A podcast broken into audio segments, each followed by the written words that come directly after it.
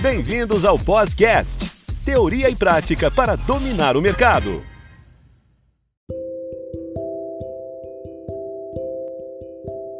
Olá, alunos! Esse é o Podcast, teoria e prática para dominar o mercado. Sempre trazendo assuntos relevantes e contando com a participação de um de nossos tutores. Meu nome é Ricardo e eu estarei com vocês nos próximos quatro episódios conversando com a tutora Fabiana de Oliveira Biazão. Tutora Fabiana, seja bem-vinda. Por favor, poderia se apresentar?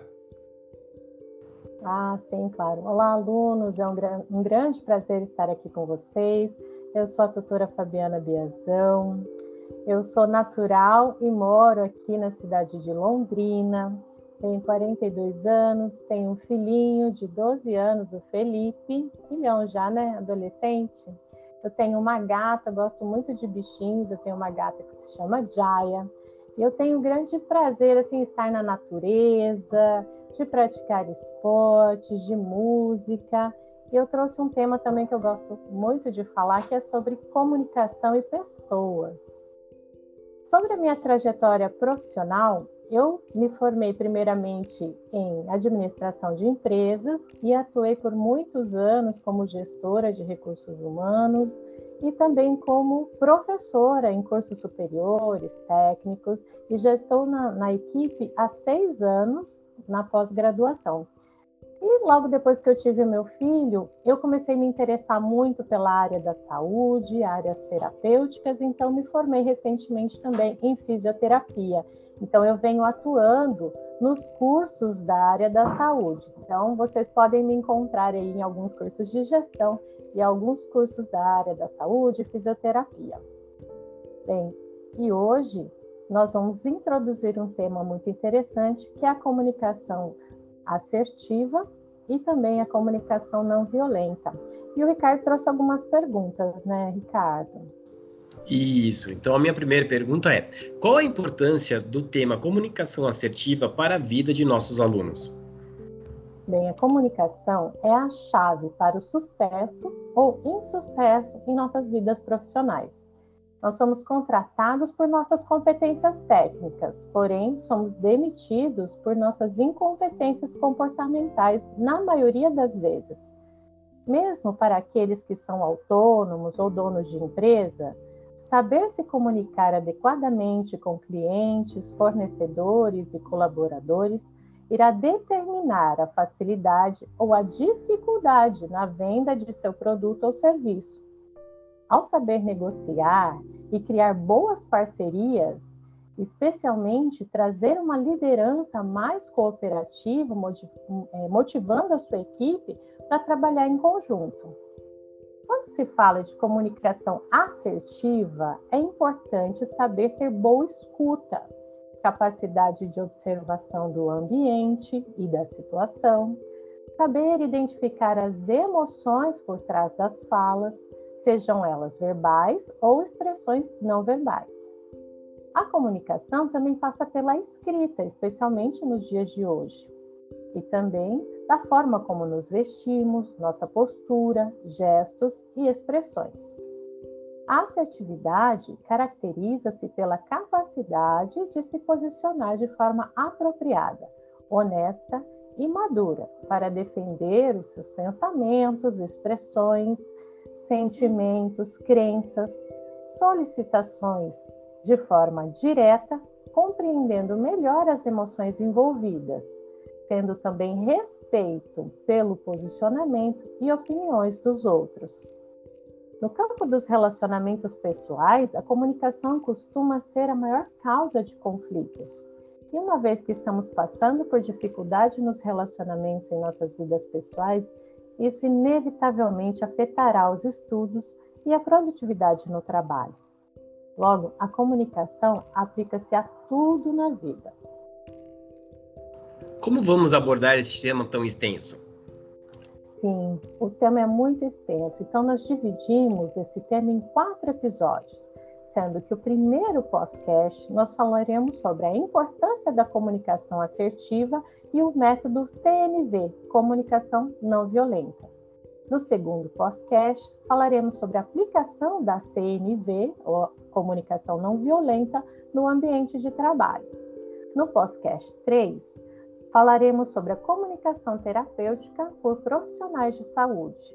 E no podcast 4, a comunicação como forma de se destacar profissionalmente. Qual a diferença da comunicação assertiva e comunicação não violenta? Muito bem. A comunicação ela foi classificada em quatro estilos clássicos, sendo elas a comunicação agressiva, passiva, manipuladora e a comunicação assertiva. Na comunicação assertiva, a abordagem é direta, firme, que permite o equilíbrio nas relações interpessoais, pois propõe-se a ouvir, perceber as emoções por trás da comunicação, mas ao mesmo tempo defender de forma madura os pontos de vista dos interlocutores, procurando encontrar um meio termo minimamente satisfatório para ambos.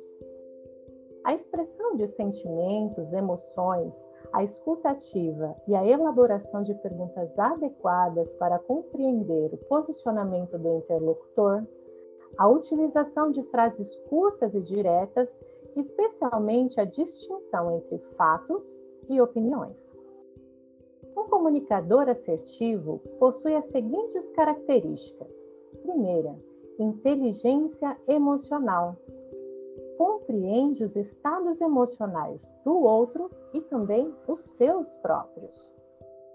Tem atenção especial à linguagem não verbal, tal como gestos, expressões faciais, postura, pois esta é uma parte muito importante da comunicação. Ele também tem segurança para expressar as suas opiniões e defender os seus direitos é coerente, pois faz aquilo que diz. É motivado na conquista de seus ob objetivos e usa a comunicação como ferramenta. Discorda ou diz não de forma respeitosa. É um bom negociador e gestor de conflitos. Já a comunicação não violenta, CNV, é uma metodologia desenvolvida pelo psicólogo norte-americano Marshall Rosenberg. Ele tem como premissa promover uma comunicação mais eficaz, objetiva e que gere empatia, baseando-se em habilidades de linguagem que estimulam a compaixão por nós mesmos e pelos outros, mesmo em situações de conflito. Rosenberg estruturou a CMV em quatro pilares básicos. Doutora Fabiana, quais são os pilares da CNV, Comunicação Não Violenta?